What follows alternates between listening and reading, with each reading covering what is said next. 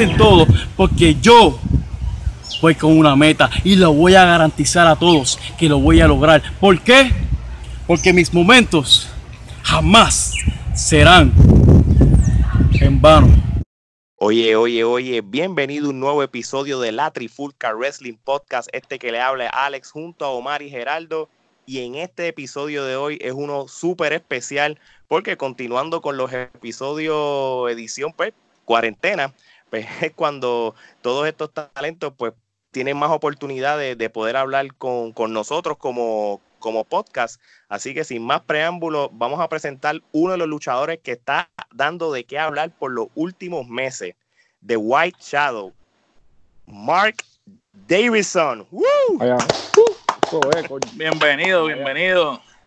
Mark, gracias muchachos, gracias por la, por la bienvenida. Ya finalmente, ¿verdad? Ya tomé el tiempo de estar en el podcast de la Trifulca Wrestling al fin no, no, gracias, gracias por el trabajo, ya tú sabes, el entrenamiento. Fueron, fueron dos, un poco.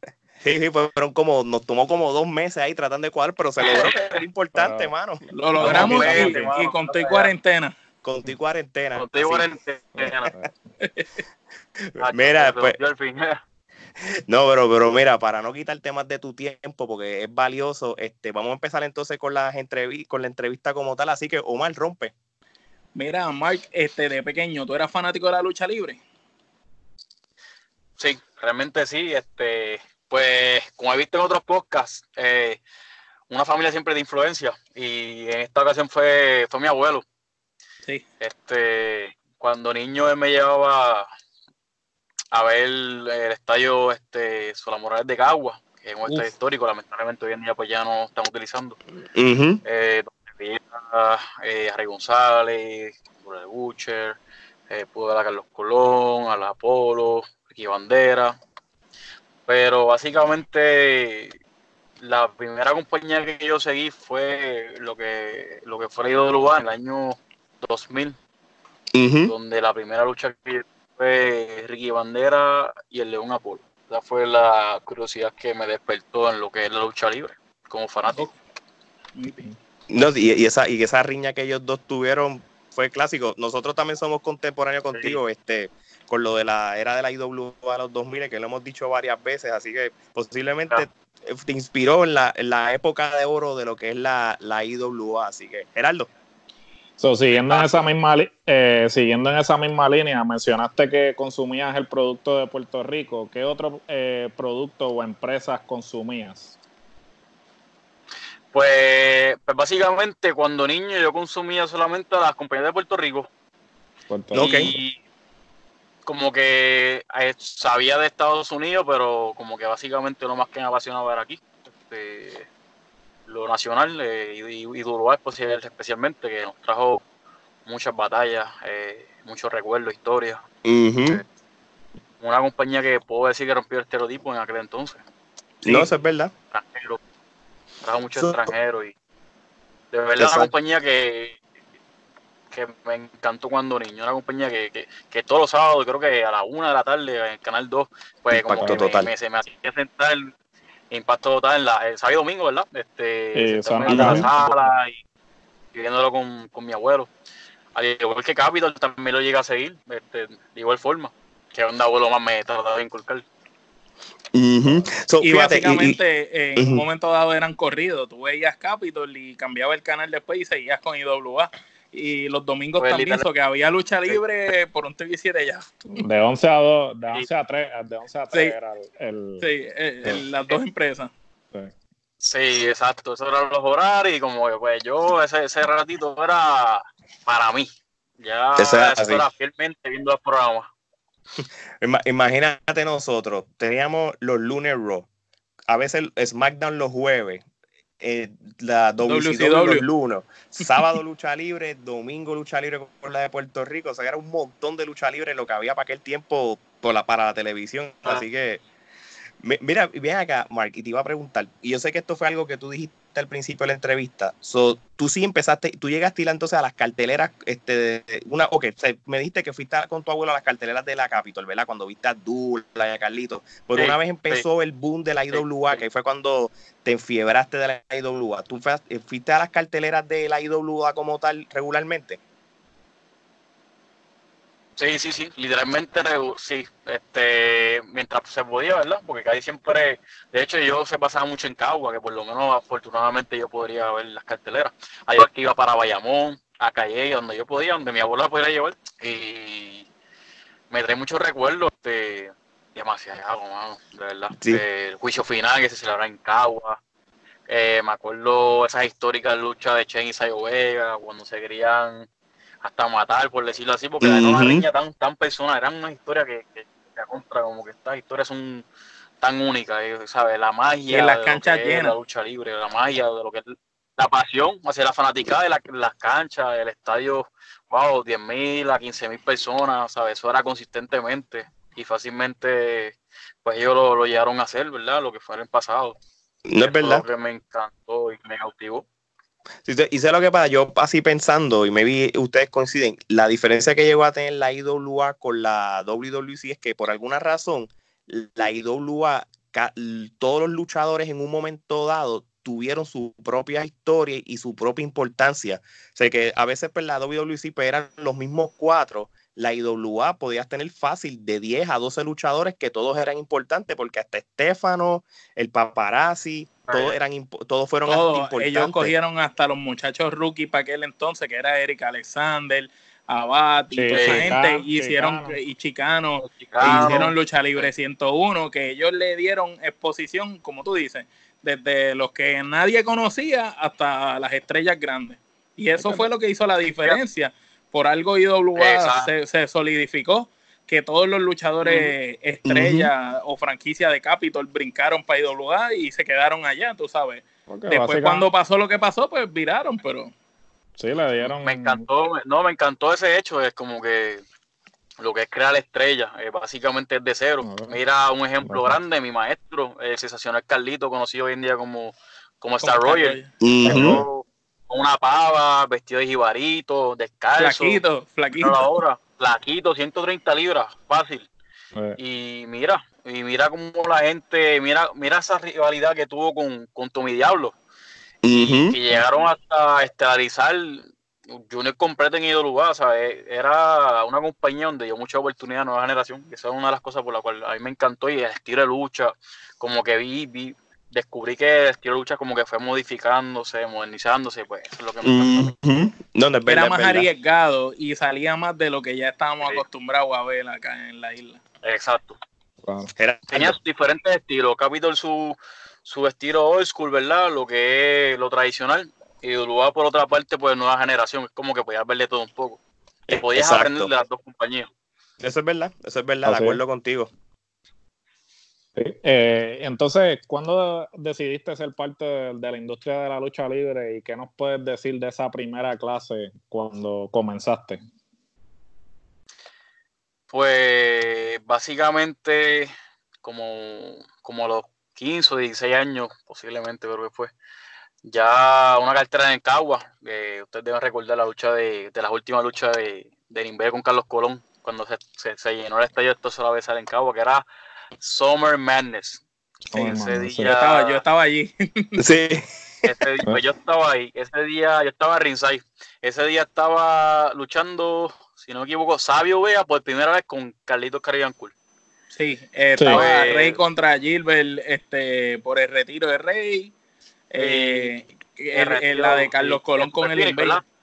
Sí, sí, exacto pues yo era un momento donde ya era mi, como que ya era mi último momento como fanático, como que ya como que yo veía a la gente, las reacciones, entonces como que yo me quedaba mirando a los luchadores, viendo cada detalle, como que por un momento dejé de ser fanático, como que quería ver cómo ellos hacen estos movimientos, cómo, hace, cómo, cómo hacen lucir a los luchadores, cómo se proyecta con el público, es como que ya me estaba concentrando literalmente estudiando. un luchador, como estudiando, exacto, básicamente pues como que me dediqué a estudiando. Entonces, como que llegó un momento dado que yo, estaba diciendo conmigo mismo, contra algún día me gustaría estar en un ring. Como que en ese ring algún, algún día me gustaría estar.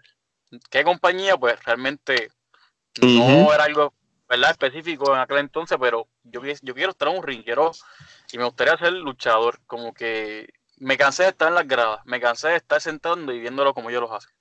Ok, ok. ¿Qué sucede? Pues básicamente yo llegué para hacer la historia, ¿verdad? La liga corta. Eh, un, amigo eh, me hizo un contacto para la escuela de Cagua que la tenía Chain. Eh, y ahí yo estuve con Siniestro, primero, al principio estuve con ellos, pero fue algo bien, bien short. Como que yo tuve que hacer hasta ahorros, este, lo que fue la matrícula, que fue bastante cara, este, la mensualidad, mm. que era un muchacho de 16 años, en fin, que no, no tenía ni trabajo, me la estaba buscando como que lavando carros o como que, o sea, buscaba manera de hacer ahorros hasta claro. o sea, seguí consistentemente este, haciendo sus ahorros hasta que se me dio. Eh, entré a la escuela en Cagua y estuve aproximadamente como seis meses. Este, con Siniestro, Mr. B me dio la mano, Denny, Noel, eh, Dimes me dio la mano, eh, Espectro. Y de hecho ahí, por un momento dado, se me cruzó Carlito, pero no, en ese momento no tenía confianza con él ni nada. ¿Qué pasa? Que duré poco tiempo por el hecho de que, pues, tenía que enfocarme en los estudios, eh, no tenía trabajo todavía. ¿Y qué hice? Pues me dediqué eh, a entrenar, a entrenar fuertemente, a subir masa muscular. Eh, busqué una manera de no perder el tiempo. Yo dije, pues quizás en este momento no puedo practicar, pero tengo ya algo de base. No lo tengo todo, pero por lo menos las caídas, algo que, que, pude aprender. Eh, empecé a entrenar, subí de peso. Eh, ¿Qué pasa? Llega la, la, World Wrestling League. Este, ya yo ya, ya tenía un trabajo. Eh, empecé a ver la lucha de la World Wrestling League y yo contra, como que una la lucha que me, que me, que me cautivó más, como que de contra, tengo que hacer algo, no tengo que practicar, pues fue la lucha de, de mi maestro, eh, Star Roy contra 450. Cinco estrellas. Mano, esa, esa, eh, contra esa lucha que ellos hicieron es como que, damn, Puerto Rico no se ve, esto es algo bien diferente, esto es algo internacional, esto es algo que, que no es normal. Y como que empecé a asistir, vi Insurrection y vi esa lucha, pero yo no pude ir este, en aquel entonces, pero pude ir a Navidad Corporativa. Okay. Ahí la segunda lucha de ellos. Eh, me gustó el concepto de la World Wrestling League. Y en Guerra de Reyes, finalmente se me da la oportunidad de, de tener un contacto. ¿Qué pasa? Pues yo andaba con un amigo ese día y teníamos un muchacho como que al lado y tenía la camisa de la escuela de Royal. ¿Qué pasa? Que él estaba al lado de, ese muchacho, mi amigo, yo estaba en la otra esquina. Él me dice, mira, este, ese muchacho yo creo que estoy en Royal tiene la camisa. Y yo, ajá. Me lo presenta, empezamos a hablar de lucha. Y se llama Kevin Paniagua. Entonces él me dice que de hecho él fue estudiante de Royal. Obviamente, claro, está, eh, no duró mucho, lamentablemente. Ok. Eh, pues como que él me dice, sí, sí, soy, soy estudiante de, Royal, eh, estamos entrenando por Villa Kennedy era, por...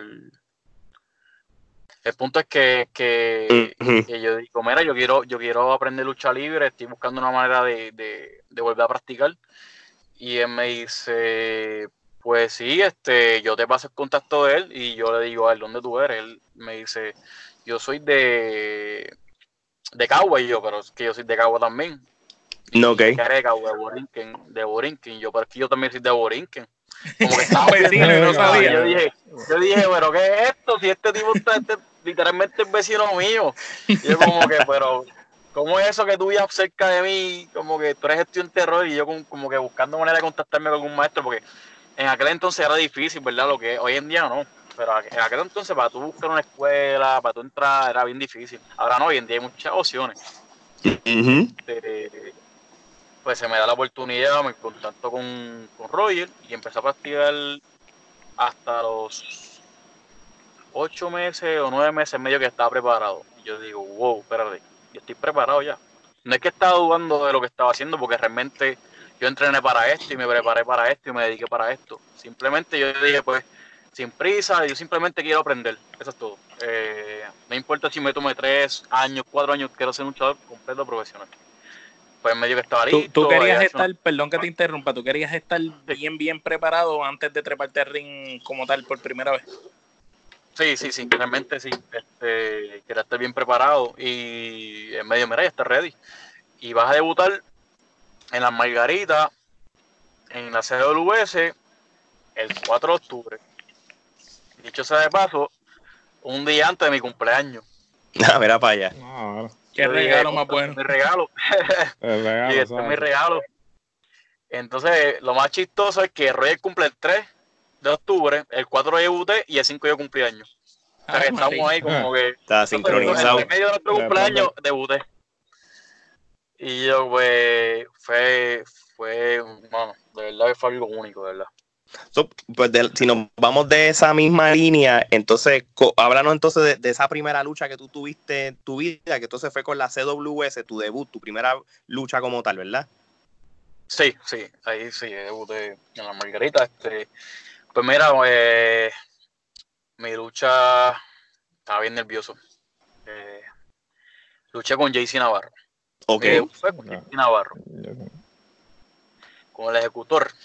Sí, sí, sí. Entonces, mano, eso era el camerino bien nervioso. Estaba ansioso, más bien, más que nervioso, ansioso, porque ya era el momento, mi debut.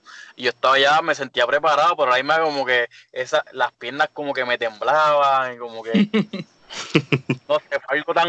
Es que cuando te apasiona algo y se te cumple un sueño y se te da, pues son nervios que involuntariamente van a llegar donde ti. No, claro. Porque tú puedes estar tranquilo, pero cuando llega el momento se te fue todo y como que, oh, Sí, se te olvidan mm. las cosas, el pánico entra. Si tú quieres que todo salga bien, ¿no? Porque es tu debut, ¿no? Y me fue bien, este, la lucha duró como 15 minutos. Ah, buen este, tiempo. Ya lo, una lucha de 15 minutos para alguien que, que, normalmente las luchas son de 6 minutos máximo. Pues 15 minutos, este, y me fue bien, como que después que salí esa cortina, se me quitó esto, se me quitó los nervios, se me quitó todo, como que, como que fluí. Y con la gente. La adrenalina, la gente me recibió bien brutal, este, porque ya la página Sensation Overseas School era una página ya bastante este, conocida. Mucha gente estaba viendo nuestros pases y pues Roger es bastante conocido y pues el primer estudiante de él fui yo. Y es como que, ok, tengo que ver a este muchacho porque es el primer estudiante de, de Sensacional Carlito.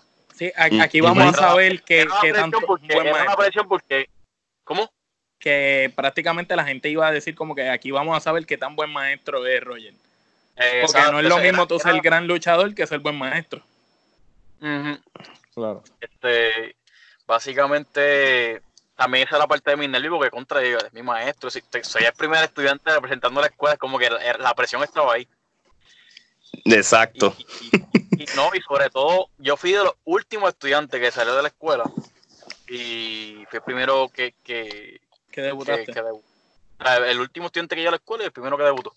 Pero yo pienso que es porque me dediqué a esto. Eh, ese tiempo que estuve fuera de las prácticas, pues me dediqué a entrenar y eso me adelantó un montón, me dio, de verdad, un paso brutal. Me imagino, me imagino que sí. Omar. ¿Cómo surgió el nombre tuyo, Mark Davidson? Dato curioso. Este, puedo decir que, nadie me dio el nombre. Este, me fui a un viaje. Yo tuve una Harley Davidson y me gustó el Davidson y yo digo, contra, Davidson suena bien, pero como que le hace, falta, algo más, hace falta algo más, y yo como que, eh, yo que pues, estaba buscando como que algo con M, y yo digo, Mark, fíjate, Mark, suena bien. Ese, ese, ese es que se va, olvídate, Mark Davidson, ya. pues bien, como que empiezo pensando, a mí me gusta pensar mucho, mano, en verdad, la frase, todo lo que yo digo, yo lo pienso antes de, de todo, ¿verdad? Me voy como que me gusta pensar como que ponerme lo más creativo posible y pues, este, pues básicamente salió de ese viaje de, de la Harley. Yo me imagino que tú vas a, los Estados Unidos y te identificas, vas a las luchas de Mark Davis y te empiezan a hablar inglés como si fuera un hombre inglés. Y no, mira, yo soy borico. te puede prestar por ahí. Pero es bueno porque es un nombre que si viaja en el futuro, eh, en cualquier lado lo van a saber pronunciar. Exacto. Y, ¿Cómo que te llama el exótico o algo así? Que... Exacto, tienes ya nombre, un nombre, es un nombre real como tal. Mira, Mark, una pregunta. Este, ¿cómo, ¿Cómo tú identificas tu trayectoria en la CWS como tal? ¿Qué, qué, qué, luchas memorables tú tienes allí que, que te ayudaron a ti a dar el próximo brinco? Pues aprendizaje, eh, desarrollo. Este, mi, la lucha que yo tuve inolvidable fue con Jaycee. No, ok. Eh, luchar, en pareja con Roger. Luego fue contra Jaycee y otro estudiante de Roger que debutó llamado Dani Crucial. No, ok. Entonces, otra de la lucha que yo saqué candela también fue con Dani Crucial. Hicimos una lucha de reglas extremas. Es una indie. Entonces, lo más chistoso es que pues tenemos tanto pasión por esto y éramos como que nueva generación, estudiantes de Star Roger y pues, mano, sacamos candela en esa lucha. y digo, fue una de mis mejores luchas de mi carrera. Lamentablemente no se dio para televisión, no salió en todos los medios. Hay gente que todavía se acuerda de esa lucha, pero pues fue un territorio pues pequeño. ¿Y, está grabada por ahí? Nadie la grabó. ningún fanático. Pues pues la, no, tengo, hay highlights en páginas, en la, en la página de la escuela, la página CWS, pero lamentablemente completo no, no, Pero fue inolvidable, fue una lucha que nos dimos con todos los objetos, hubo hasta fuego en esa lucha. Cuando empezamos a ver esa, mesa de fuego, la gente, wow, que entonces fueron a otro nivel. ¿Qué pasó aquí? ¿Qué pasó aquí? Con tubo PVC, con silla, con, bueno, con mesa, con todo lo que encontramos en, extrema de verdad, extrema de verdad. Eso es una lucha extrema pura. Entonces, yo me quedé en CWS porque realmente rápido que debuté, Richard Negrín rápido me escribió. Y yo, como que Richard Negrín escribiéndome, como que, como que, e, eso sí, hay algo que yo respeto a ese hombre, es que él, es bien visionario con la nueva generación. Y como que yo estaba sabe, sabe de lucha. sí, él, él seguía mucho la página y él siempre como que quedó encantado conmigo. Eh, siempre le decía a Roy, ah, este es material de WWE, este es material de, internacional, ah, este yo lo quiero. Pues él me escribe directamente, sabía que debuté y digo, wow, como que yo consulto con Roy, ¿verdad? Mi maestro, yo no quiero claro. Como que meter la pata, estoy empezando, llevo solamente una lucha. Y la no, seguro. Es que yo dije conmigo mismo como que yo siento que tengo que quedarme aquí a desarrollarme, porque yo no quiero ¿sabes? No quiero debutar allá y como que empezar con una lucha nada más. Yo quiero, cual día que yo debute en la World Wrestling League, pues estar preparado, sentirme más, más confiado conmigo mismo. No, claro. Y pues hablé con Negrín, este, obviamente eh, las puertas abiertas. Eh, solamente le expliqué que en, este momento, pues en aquel entonces necesitaba pulirme, desarrollarme en la CWS. Hasta que seis meses después, pues debuté. Lo consulté nuevamente en un rol y me dijo, ¿tú estás preparado? Y yo, ok. Y debuté en la World Wrestling League en abril 30 en Max FC en Bayamón. No, ok, no, ok. Cumpliendo, dicho sea de paso, cuatro años en abril. Ah, nítido. Yo como pasa el tiempo. Felicidades. Omar, Geraldo, perdóname, Geraldo. So, siguiendo en esa línea, ¿cómo ha sido tu experiencia en la Liga Wrestling, anteriormente World Wrestling League? Y háblanos de tu corrida como el campeón de las Américas pues la Liga Wrestling, mano, de verdad, una compañía que yo siempre creí desde Insurrection. Cuando vi la lucha de Royal y 450 y vi el producto, vi lo que están ofreciendo hacia el fanático, yo me enamoré de la compañía. Yo dije, yo quisiera estar en esa compañía. Y se me dio, y pues una compañía en donde me dieron muchas oportunidades. Eh, una compañía donde gracias a ella me pude dar a conocer. Eh, en Estados Unidos, en algunos países me escriben, saben quién yo soy gracias a la World Wrestling League, gracias a la Liga Wrestling, ahora conocida. Este, una compañía que de verdad me, lo dio todo, definitivamente, y estoy bien agradecido. Eh, me encanta el camerino, me encanta el producto, me encanta lo que ofrecen, me encanta, porque una compañía, la Liga Wrestling es una compañía que rompe el estereotipo de todas las compañías. Ya ustedes lo han visto, escenografía, escenografía, luces, eh, sonido, todo. Y contestándote la, pregunta, eh, la corrida del Campeonato de las Américas, wow. Ya casi un año, eh, algo inolvidable. Fue el día que derrota a Justin Dynamite, tremendo oponente, de mis favoritos rivales. Este, cuando me coroné campeón de las Américas, hay algo que, yo me voy a llevar para siempre y es que cuando el árbitro me levanta, ¿verdad? lo que es para, como que para declararme ganador, la fanaticada grita, tú te lo mereces, tú te lo mereces, tú te lo mereces. Y yo siento que esto lo hicieron más bien por respeto, porque siento que a pesar de correr, tener esa corrida de actualmente rudo, siento que ellos vieron mi trayectoria en la liga. Siento que ellos vieron que yo empecé de cero. Y tu crecimiento, sí. Mi crecimiento, mi lealtad, mi consistencia sobre todo.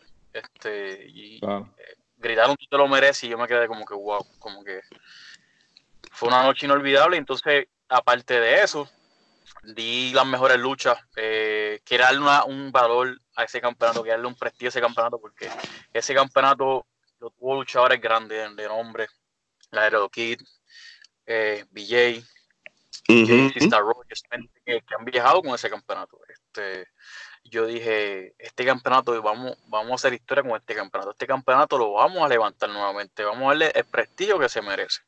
Y dimos de las mejores tres luchas con Justin, eh, Apuesta Letal, eh, Pena Capital e Insurrection por lo último. Y yo me siento orgulloso porque, porque se logró lo que es el objetivo.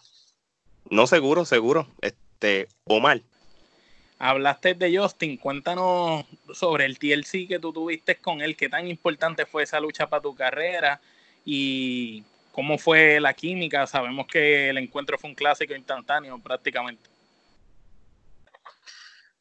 Pues honestamente, para empezar, mi sueño siempre fue luchar en Cagua. No importa con no importa la estipulación, mi sueño siempre fue luchar en Cagua. Y se me dio, ¿y de qué manera? Una lucha histórica, una lucha histórica, o sea, un, evento histórico. Insurrection, cinco años después. Insurrection, un evento que yo digo, yo voy a hacer el Mr. Insurrection ese año yo lo voy a hacer. Yo me voy a asegurar que ese show me lo voy a robar yo. junto con yo. Y era mi casa, al igual que Justin, es de Cagua, y como que no, esta va a ser la lucha de la noche y si no del año. Este, y fue un, un show que cuando yo salí, esos nervios volvieron, esos nervios del debut volvieron nuevamente cuando luché en Cagua. Yo dije, ¿qué es esto? ¿Sabes? Cuando salió esa cortina, ese recibimiento de la fanaticada, yo me quedé wow, como que la gente pump. Y fue una lucha bien importante. Digo que fue la lucha de mi vida. Yo lo di todo. Eh, con Justin, yo siempre he dicho que tenemos química. Cada vez que nos enfrentemos, siempre subimos intensidad en cada lucha. Y nos dimos con objetos. Y no solamente eso, ¿sabes? Hicimos una lucha a un estilo tan diferente. Una lucha modernizada.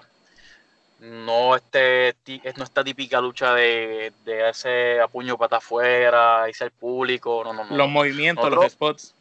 Utilizamos sillas con psicología, mesas con psicología, escaleras con psicología. Cada objeto con movidas. era, hicimos algo que literalmente jamás antes visto en Puerto Rico y pues queríamos romper ese estereotipo. Yo estoy de acuerdo. Este, este package by driver wow, eh, fue algo bien riesgoso de nuestra parte, pero yo quería hacer historia, yo dije, este, este es nuestro momento, en Cagua, este el Campeonato de las Américas, o sea, no importa qué categoría estemos, pero vamos a darle el valor que se merece el campeonato, vamos a darle el clásico que se merece a la gente. Bueno, pues tú, hubo una de las movidas que tú te tiraste y tenías a, a Justin en la mesa abajo y tú caíste doblado de una manera que yo dije, wow, tú tienes que ser elástico porque una persona que se dobla así, pues sí, se puede, puede costarle posiblemente la carrera porque la manera que, se te dobló como la espalda. Uf, eh, eh, esa pelea estuvo buena y se dieron duro, de verdad. Sí, yo, dije, yo dije, aquí fue. Yo dije, vamos a ver qué pasa aquí. este, ese 450 Splash Springboard. Sí, mano. y eso fue para pelo. Sí. Yo yo dije, wow, ¿sabes? Nos fuimos, ¿sabes? Nosotros queríamos este nivel, pero ya con esto ya fuimos y rompimos todos los esquemas literalmente, ¿sabes? Esa lucha, de verdad, la, voy a, la, la voy a vivir como uno de los mejores momentos de, mi carrera. No fui el mejor hombre de esa noche, ¿verdad? Pero para mí fue algo bien especial. Los dos ganaron, los dos ganaron. Sí, los dos ganaron porque realmente pues lograron el objetivo. Y ciertamente como tú dices es darle esa exposición y ese, ese prestigio al campeonato. Y pues la gente ahora va a asociar el campeonato con esa lucha, so, ya de por sí lograste el objetivo que era darle ese prestigio al campeonato. Y, a la misma vez ambos lucieron bien, ¿no? Y los que vayan detrás van a tener que, ah. prácticamente subir su nivel y su estándar para poder llegar ahí, porque los zapatos para llenarlo está, un poquito fuerte. Y aprovechando, ¿verdad? Este, Lo seguro. Queríamos, queríamos algo diferente por el hecho de que somos dos nuevas generación.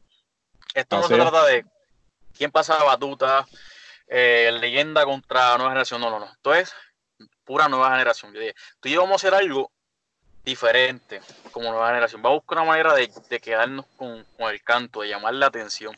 Y esa es la razón por la cual pues dimos ese clásico para Puerto Rico, a nivel de que compañeros míos, este, en aquel entonces, Santana y Ortiz, este, lo respeto mucho.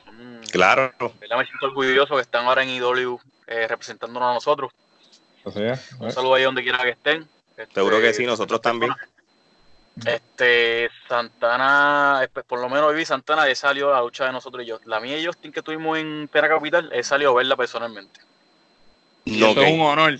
Cuando, y no, y cuando personas como ella, que son ejemplos a seguir, ¿verdad? Lo que, lo que es es llegar, ¿verdad? A la cima, lo que es, lo que es sacrificarse para, para, para, ¿verdad? Para lo que es este, engrandecerte como luchador, pues personas como ese y ver el trabajo de nosotros en Puerto Rico y apreciarla y, y como que pararse y, y, ver la lucha y, y, como que ver cómo, cómo, cómo nos va, cómo, cómo la lucharía en Puerto Rico, cómo están trabajando.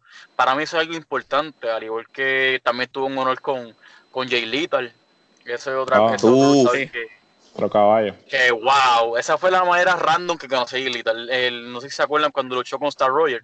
Sí, sí, sí. Fue el día antes, nosotros teníamos show con, con WWE, Christmas Impure, en Bla Pepín. Que en aquel entonces WWE y la Liga Wrestling estaban como que aliadas. Pues fue, él llegó a Bayamón justamente cuando mi lucha empezó, que era una lucha de tercia de man, Excel Mantel, Justin y yo contra los Bullying Crew, que estaba eh, Edwin, García, eh, Rodrigo, este, Edwin, Edwin Estilo creo que es, y uno de los, uno de los bastardos, eh, John the Forcer, algo así, este, pues a la que terminamos la lucha, cuando nos convertimos en campeones de tercia, yo voy subiendo, ¿verdad? Normal, al backstage, y como que me encuentro de frente a Jay Lee y yo, pues me voy a presentar, ¿verdad? Y me dice, eh, yo vi esa lucha y de verdad, de verdad me encantó, ¿verdad? Y, y, un placer. Y me lo dijo así, yo como que... Wow. wow, o sea, gente, gente, gente, que, que, que, han llegado lejos, gente que, que aprecian el trabajo y, me gusta porque eso es un ejemplo de lo que es lo que es un luchador profesional, un luchador que, que es humilde, un luchador que, que, le echa el ojo a todo lo que es, ¿verdad? from the bottom. Y para mí eso es algo muy importante y algo que, que, que Santana hizo con nosotros, que, que, nos echó el ojo a nosotros, ¿sabes? Y eso es algo que, que motiva a los muchachos a lo que es continuar en esta industria. No, ok, ok. Oye, ahora te voy a hacer unas preguntas más bien como tú como fanático de nuevo. Este, en la actualidad ahora mismo, ¿qué luchadores tú admiras en este preciso momento? Pueden ser de Puerto Rico, pueden ser de, de cualquier otro lugar. Este, ¿Estamos hablando de la generación o, la generación? Total, general, global. Como de, global ahora mismo, de, ¿a quién tú admiras en este preciso momento de en, que la industria de luchar? De los que están. Yo miro el Bronco. No, que micrófono. es un señor que, verdad, que, que es bien. O sea, el micrófono es buenísimo. Luchando también es buenísimo. sí, pero, el, pero el micrófono está a otro nivel. Tiene la capacidad de sacar de, de cualquier cosa algo gigante y la reacción con el público nadie la logra como él. Es una persona bastante seria y, respeta el deporte y, bien respetuosa y eso yo lo admiro un montón. Y en Invader sigue por esa línea, este, porque mucha gente no lo entiende, quizá hay gente que, que toma las cosas a pecho, pero yo realmente entiendo como, su manera de pensar, solamente es su manera de pensar y él es bien serio, él es bien celoso este negocio y pues cada cual tiene que, ¿verdad? Pensar claro. a su manera, ¿no? Este, Y cada cual tiene su opinión y yo pues lo tengo que respetar. Sayo Vega, otro más que, que es bien visionario, le gusta ayudar a nuestra generación y a mí me dio mucha oportunidad. So, fíjate, vamos a hacer una cosa, porque ah, más me interesa la próxima pregunta. Omar, ¿tú, me escuchas? Eh, te oigo, ¿tú me oyes? Sí, vamos, vamos a una cosa, porque me, estoy inclinando más, me interesa más la próxima pregunta que tú le vas a hacer. ¿Cuáles son tus top 5 luchadores de todos los tiempos? De Puerto Rico. De Puerto Rico y después nos puedes contar los de allá afuera también. Este, para mí, eh, es difícil. De Puerto Rico, ok, de Puerto Rico, eso, tiene que ser un poquito más, un poquito controversial. Sin ningún pues, orden. Pues, Rey González, Rey González, obviamente, Rey González son muchos, hay que, hay que respetarlo. este, para mí, mi maestro, no porque sea mi maestro, sencillamente eh, desde abajo se, se chavó en este negocio y yo respeto mucho por la dedicación, por la disciplina, por la seriedad que tiene este deporte y sobre todo por mm. la ayuda que tiene hacia, los talentos nuevos. Y eso hay que, hay que hacer, hay que respetarlo. No, claro. Este, eh, Ricky Bandera, obviamente, fue parte de lo que me. una inspiración, ¿verdad? En despertar mi pasión por la lucha libre. Um, el Bronco, obviamente. Y entonces. A ver, a ver. Lo que te falta es uno. uno falta uno, ¿verdad? El último. Sí, uno, uno, sí, sí. Este. De todos los tiempos, ¿eh? Si, si te digo una oración, pues te lo menciono rápido. Pero si es de todos los tiempos, ya eso es otros 20 ya. No, pues, y, ya, y este después, después, que tú digas eso, dilos de la nueva ah, ah generación de una vez. Ok, pero, ah, ok, sí. Sí, pues eso lo número rapidito. Este. Y para mí, en Invader, son de los luchadores que más te, te, te vendían una historia, más que, hacían que el fanático se quedara como que al filo de la silla, como que viendo el encuentro. Y, pregunta, que te, pregunta que te hago, ya que mencionaste al Invader y al Bronco, en esa oportunidad que ellos estuvieron con ustedes en WWL, en esa lucha que tuvieron con Thunder y Line, este, pregunto, eh, ¿tuvieron oportunidad de, recibir consejos de ellos en los camerinos, algo así? Sí, sí, yo por lo menos, este, Bronco quedó encantado conmigo. Eh, rápido me dijo, oh, ustedes bien, como que contra, como que le gustó rápido mi presencia. Eh, le gustó como, como, yo trabajo en el ring. Eh, rápidamente se me acercó y me dio una oportunidad. Este, me dio oportunidad de lo que es salir de aquí. Este, se me acercó y es como que algo que significa mucho para mí. Claro. Y, y, y en Invader, pues fue como que fue, fue raro, como que me, como que empezamos a hablar normal, como que no. Eh, consejo, consejo, él él no me dio, simplemente conversamos, compartimos. Ah, que eso también es una buena experiencia igual. Esa es mejor todavía, porque imagínate. Para mí, sigue siendo buena experiencia porque, porque es una persona bien seria, ¿sabes? Una persona que cada cual, ¿verdad? Pero pude, pude compartir con él y... Pero más bien Bronco es como que con más confianza tú así de lo que hablar con él. Mm, ok, ok.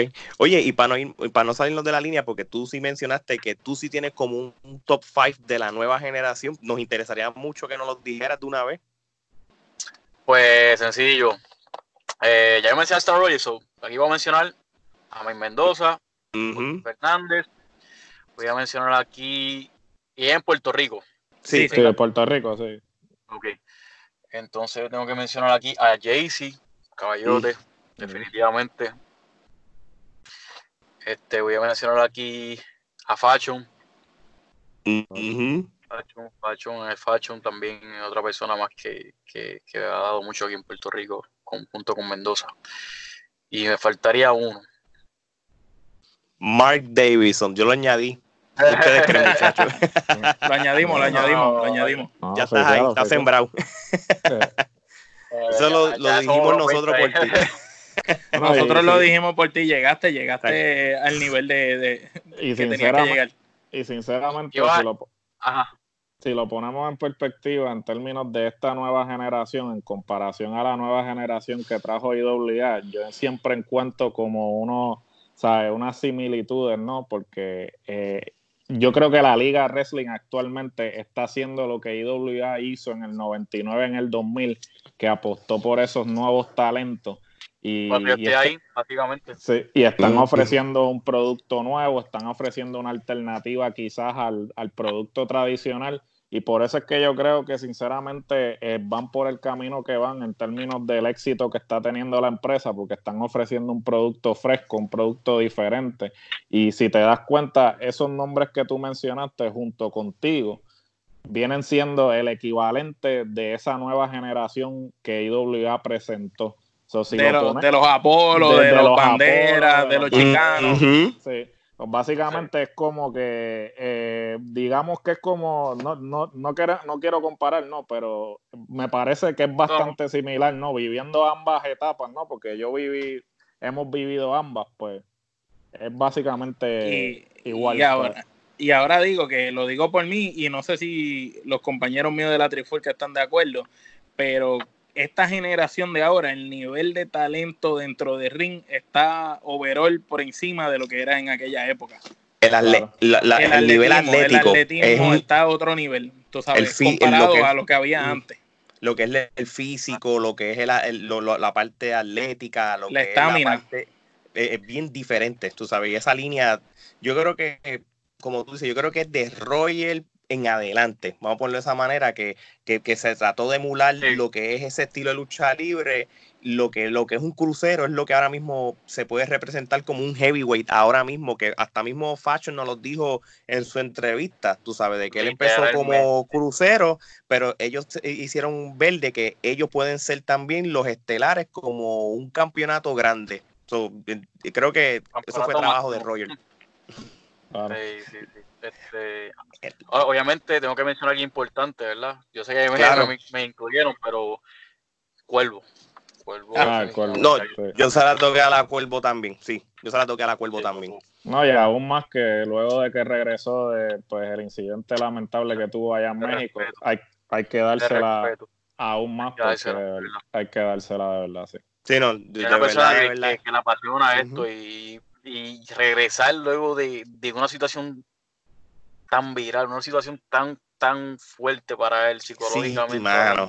Así es, sí. Y es como que, y volver a, hacer lo que tú amas, pero bajo lo que tú amas es lo que te causó el accidente, es como que, wow, es un respeto increíble. De verdad que sí, de acuerdo contigo. Gerardo. Eh, ¿Cuál sería tu dream match, tu lucha de ensueño? O si tienes más de una, ¿cuáles serían? Bueno, ya la hice con Royal, pero este, la tenía con Star Royal, pero ya, ya se me dio.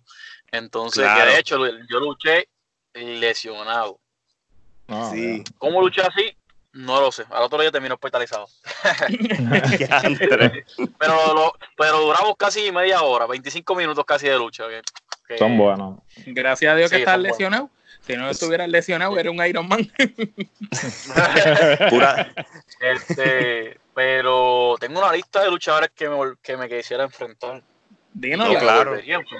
Porque estamos en tiempos diferentes y ya la psicología, la experiencia ya te cambia por completo. So, pondría a, a Jaycee, pondría a Oti, pondría a Mike Mendoza. con Mike Mendoza nunca he luchado, yo, yo siento que con él podríamos tener una química y podríamos sacar candela. Nunca hemos luchado. Este, ahí pondría también a Cuervo. Y entonces pondría. Falta uno. Contra ese uno que me falta. no, no, tranquilo, tranquilo. A ver, a ver. Un mecha, un Wolf, ¿te llamaría la atención? Pues lo, lo, lo, lo estaba considerando para ponerlo en la lista. Yo Mecha Wolf. Pero estaba debatiendo ahí Mecha Wolf con. Tú, ponte a pensar, ponte en esta película. Tuviste un TLC brutal. Pero, Mecha Wolf, lo que pasa es que Mecha Wolf está afuera, pero si lo puedo, si es por, si se, se incluye afuera para acá, pues lo puedo. No, pues, no, pues sí, sí, porque y, y si viaja, si viaja esto es tu booking. tú Igual de, Estados Unidos también, si, si tiene, qué sé yo, que nos diga Will Osprey, una cosa así. Ese otro, otro muchacho que verdad que, que, se ha fastidiado con este negocio y, me ha representado a Puerto Rico en grande. Y definitivamente uno de los luchadores que también rompió el estereotipo. ¿Es verdad? pedir una estatura para que tú veas que la estatura, el peso este no es todo el talento que tú ves en el ring y obviamente Mecabus es un ejemplo de lo que es abrir puertas internacionalmente a lo que es, ¿verdad? Que lo que era su peso, su estatura. Y míralo ahora, él se, se fue bildeando, se fue construyendo, mejoró su físico, su estilo de lucha increíble, cada vez lo veo y, y sigue impresionando, ¿verdad? Su personaje ha ido cambiando ha evolucionado lo que es lo que de 450 ahora es un Mecha Wolf como tal. Se, eh, es un ejemplo de evolución en, todo el sentido de la palabra. So, y hablando de lo que sería la evolución, o, tú como, vamos a llamarlo, suena raro, como personaje, a ti como tal, Mark Davidson, ¿a ti te gusta ser un rudo o, un técnico? ¿Qué es a ti? ¿Cómo, cómo tú te llenas más este, como, como luchador? Rudo. Rudo. De una. Estamos aquí, nosotros somos los rudos aquí. Técnico eh, me gusta también, pero me encanta Rudo. Este Rudo es algo que, que me hace ser más natural. Vamos a ponerlo de esa manera. No, ok. Es una manera de tú, de tú molestar al público, de tú desquitarte con el público, de cualquier estrés que tú tengas en el día. Pues tú llegas hecho quita por la gente. Las reacciones, las reacciones. Y tienes un free pass porque la gente dice, ah, no, esto es lucha libre, no le importa, pero tú en otras palabras te la quieres desquitar lo que es. aquí es que, aquí es que. Esa es buena, esa es buena. Y parte de mi, de mi, de mi eslogan, lo que es, yo represento lucha libre, eso como que más bien, como que un luchador presumido, como un luchador como que diferente, presencia, imagen, físico, entrega, consistente, disciplinado, pues. Eso como que es más, más bien es como que un, como un luchador rudo. No, no, claro, claro, la, arrogancia, tú sabes de qué, mira, arrogancia. yo represento lucha libre porque tengo todas estas cualidades que tú no tienes, en otras palabras. Si no, no, claro, eso, eso yo creo que es los atributos que un rudo debe tener. tiene todo, todo el sentido lo que dice. Geraldo, ¿Qué anécdota eh, nos puedes contar en antes, durante o después de una lucha, ya sea este curiosa, graciosa, algo? Pues una lucha de tercia, juicio final, 2018. Este, se le en Addison y yo. Eh, en aquel entonces nosotros nos enfrentamos a Puro Macho, que fue Chris de Chosen PMS Montes y Electro. Ok. Que pasa? entre medio de la lucha, Chris noquea a Allison. Y fue un momento tan en shock que, yo dije, yo la miré y yo dije, ok, Allison está noqueada. Ellos estaban como que, eh, ¿puede continuar o no? Como que yo... Tú, te diste cuenta, tú te diste cuenta. Veo que Chris la cuenta y le rompo el conteo y yo, ¿qué tú haces? Y yo, mira, este, llévensela, chequeenla, llévensela, porque no. Y entonces veo a Monte que le hace como un. Y yo, no, como que, como que una pelea, una pelea, una pelea en la lucha, y yo también. Y yo dije, no, no, no, no, llévenselos para allá, para allá. Entonces estaban todos como que, ¿qué está pasando aquí? Está noqueada, o sea, que le metió un antebrazo. Y Ay, no Dios mío. Estaba inconsciente. Como unos cinco minutos se la tuvieron que llevar. Pues de tres ya se convirtió en una lucha de tres contra dos ahí salí yo, me arranca, atacar a todo el mundo, va, va, va, como que. yo dije, pues, como que vamos a continuar, el show tiene que continuar. Y pues eso fue algo irrando, como que estaban todos como que pensando y especulando, ya yo creo que va a estar bien. No, está, está, mal, está, está mal. y pues Pues nada, porque como que volvimos a reestructurar la lucha nuevamente y pues salió bien la lucha, por lo menos. Pero y, después, y, Ali, y por lo menos salió bien. Y Alison, ¿estaba bien? ¿Quedó bien? Porque me, me intriga, me, me, intriga, me, intriga, ahora, quiero saber qué pasó. Ella estaba como que sentada cuando fui donde ella y estaba como que media, media mareada. Diantre. No, no, y, y Chris como que estaba, ya tú sabes, medio frustrado porque pues Sí. Como que la golpeó bastante fuerte, no me dio fuerza. Pues, esto puede pasar en lucha libre. Esto es un deporte. Esto sí, no que nos ponemos nosotros. Solamente mujeres, nosotros también nos puede pasar. Sí, no tú sabes que una vez escuchando un podcast que Alberto de Río lo estaba entrevistando, él mencionó que una vez en SmackDown, en vivo, eh, con Daniel Bryan, lo lesionó sin querer, le metió un codazo de verdad. Y Daniel se noquea y él lo coge en una llave porque iban para comerciales y él empieza a hablarle en el oído, mira, que si perdóname, te puedes levantar. Y cuando llegan de comerciales, Brian abre, los ojos y despierta y Alberto lo tiene en una llave y le dice, ¿estás bien? Y él le dice, ¿dónde estamos? Y él le dice, mira, estamos en vivo en SmackDown delante de toda la gente. y, ahí, continuaron la eso lucha. Puede pasar, eso puede pasar, eso, puede pasar. Yo creo que a Slash B no le pasó algo así cuando, cuando Ricky Bandera tiró el segundo piso. Diantre, sí estaba como que alucinando, como que no sabía dónde estaba, no sabía qué hora era, pero estaba bien. Yo como que... porque... Pero obviamente al principio no estaba como que... Yo estuve, yo, pero... yo estuve ese día, en, eso fue en la Pepín. En la Pepín. Y, cuando, cuando pasó eso, yo como fanático, yo creo que todo el mundo no, no sabíamos cómo reaccionar. Porque en vez de uno gritar, ¡guau! ¿Qué se nos como, como que... ¡Ah! Todo el mundo cogió aire y todo el mundo. Y adiantre. Y hubo como un. Hubo Hay emociones, pero cuando tú ves esas cosas que no es normal, porque él iba a caer en la mesa, él no cayó en la mesa. Él no iba a caer. en el, en el tabloncillo. pero, contra, pero contra una mesa, ¿sabes? Ponte tres mesas, dos mesas, pero una mesa, segundo piso. y digo, no, lo que pasa, lo que pasa para es que, que ustedes vean que, que, lo que es la pasión, pero lo que es crear emociones hacia, hacia la fanaticada, son cosas que, que nosotros nos exponemos. ¿Sabes? Cosas movidas riesgosas. En la lucha que tuve con Justin se llama esa escalera, movidas riesgosas, tío. Este, al otro día pues me levanté bastante dolorido. Imagino. Para aquellos que digan que la lucha libre es de embuste, déjame decirle que métase en un ring y entonces coja dos o tres cantazos y bueno, días de embuste. Suban al ring y hablamos, o sea, así. Así es. mal. Mira, ¿cuáles son tus metas a corto y largo plazo? Pues a corto plazo es establecerme en la liga por completo. Como el número uno. El número uno. Posicionarme como de los mejores luchadores top en Puerto Rico. Esa es mi meta a corto plazo. Y créanme que es. Vamos a ver, hermano. ¿Y a largo plazo? Estamos trabajando fuertemente. Y a largo plazo, pues ya estoy empezando a moverme. Eh, a conocer fuera de Puerto Rico.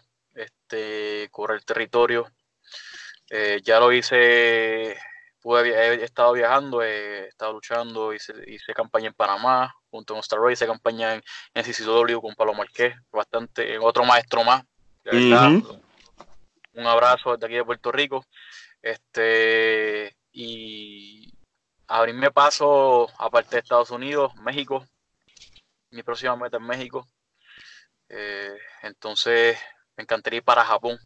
Otra, eh, al doyo, al doyo de Japón, sea, eh, luchar en Japón, al doyo de México, luchar en México. Quiero aprender de todo, quiero aprender más Todos los estilos posibles. Todos los estilos posibles. Este, quiero, quiero representar en Puerto Rico en grande y, estoy entrenando fuertemente, entreno de 6 a 7 días, ¿sabes? yo no paro, eh, me encanta practicar. Eh, como les dije antes de, de estar en el podcast, yo no bebo, no fumo, no utilizo nada de droga, este, yo me dedico por completo a esto, yo me entrego por completo a esto. Y me apasiona esto, yo amo este deporte, yo amo este deporte, ¿verdad? Amo, amo la lucha libre y lo respeto. Y, y yo estoy haciéndolo todo, estoy sacrificándome todo bastante, saco tiempo para esto. Básicamente desayuno, almuerzo y cena lucha libre. Todo, todo lo que tengo que Mi diario es lucha libre, literalmente, ¿sabes? Yo mientras sigo en Puerto Rico, yo simplemente sigo entrenando, sigo practicando, sigo observando, sigo estudiando, porque uno no puede dejar de aprender. Uno tiene que, aparte de, practicar, que cuando tú eres luchador, tú tienes que practicar más que nunca. Tienes que practicar más que más, más cuando eres estudiante. No es que tú eres luchador y ya, ah, ya me quito. No, no, no. Tú tienes que coger esto en serio. Y tú tienes que aprender bajo, ¿verdad? Bajo tu dedicación y disciplina. Al igual que estudiar. A mí me gusta ver luchas y no es verlo como espectador, estudiarlo. De estudiar Exacto. estudiar por qué esto, la reacción del público, la proyección en las cámaras. Y pues básicamente lo que estoy trabajando para, para próximamente, pues a largo plazo, cumplir todas mis metas. Va perfecto, perfecto. Y, con Dios por delante todas se van a cumplir porque tienen la determinación, tienen la juventud, está prácticamente centrado en la mentalidad correcta y es cuestión de tiempo. Así mismo es. Consistencia, ¿verdad? Esa es la palabra, eso es algo que, yo trato de influenciar con, con los compañeros. Me gusta ayudar a la gente, ¿verdad? Las personas que veo que metan mano que se están dedicando, me gusta ayudar, la verdad, honestamente. Esto, esto no lo hace uno, esto lo, esto lo hacemos todos. A las luchadoras también me estoy dando cuenta que están metiendo mano y es algo importante, es algo que tienen que hacer en Puerto Rico, ¿sabes? Tenemos que evolucionar todo. La división femenina, los luchadores, todos tenemos que entregarnos a esto y tenemos que volver a, a que esto siga evolucionando y que, y que la gente diga, yo quiero ver a esta persona, yo quiero pagar por esta persona yo quiero que todos sean, tengan esa visión de, trabajar fuertemente, que el fanático esté acá en un celular o, quizás en la televisión diga, yo quiero ver esta persona porque esta persona tiene esto, porque esta persona es bien dedicada y yo voy a pagar esos 12, 15, 20, lo que sea, para ver esta persona porque realmente se gana el respeto mío y lo voy a ver. Muy bien, muy bien. buenas palabras, de verdad que sí. Oye, ahora vamos a pasar con Geraldo para una de las secciones que todo el mundo está hablando. Geraldo, te lo dejo a ti para que explique. Pues básicamente ahora vamos a la sección del toma y dame. Eh, esta sección consiste en que te voy a decir una serie de nombres y cuando te diga el nombre tú me vas a decir la primera palabra que te venga a la mente sobre esa persona. Una sola palabra. Una, sola, una, sola palabra. Sí, no, a tener con la palabra. Entonces, por ejemplo, si te digo un nombre y tú no lo conoces o algo, pues tú puedes decir paso. O si no tienes una opinión al respecto, pues puedes pasar y no hay ningún problema con eso. Vamos a comenzar. Star Roger. Maestro. La CWS. Desarrollo. Mike Mendoza.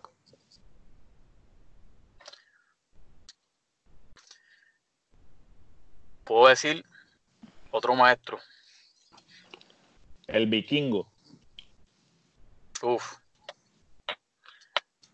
Leyenda. Ricochet. Junior. Junior completo. El profe. Icon en Puerto Rico. Allison. Compañera, tremenda compañera. Excellent Martel. Juicioso. Justin Dynamite. Rival. La franquicia Oti Fernández. Hermano. Tommy Diablo. Hmm. Tommy, Tommy. El Tommy. Puedo decir aquí, no quiero, no quiero utilizar las mismas palabras. Este... Yo di lo que tú quieras, olvídate. Mira ahí lo que salga. Consejo. La Liga Wrestling. Mi casa. Denis Navarro.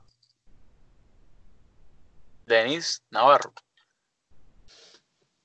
Denis Navarro, JC Navarro. JC Navarro, discúlpame. Eso fui yo que lo escribí mal. ah, párate. tranquilo. Párate, sí. Nada mío. JC Navarro. My brother. No, ok. Roxy. Wow. Mi respeto apasionada. The, White, Shadow, Mark Davidson. Consistencia. Muy bien. Ah, Sacaste pero guay. pasaste con 100, pasaste con 100. Perfecto. Mi hermana mía por el de Navarro, que yo, yo hice la lista y, no, no, no, un nombre con otro, hice un type. Yo, yo ahorita dije el autocorrecto. Yo ahorita dije, yo ahorita dije yo dije Villa Kennedy y en la Kennedy. Yo dije, ¿cómo que Villa Kennedy? Villa, Kennedy es un residencial. Y es la Kennedy donde, donde Raquel daba las prácticas. Y yo, ok, eh, está bien. Eh. aprovechando, aprovechando acá.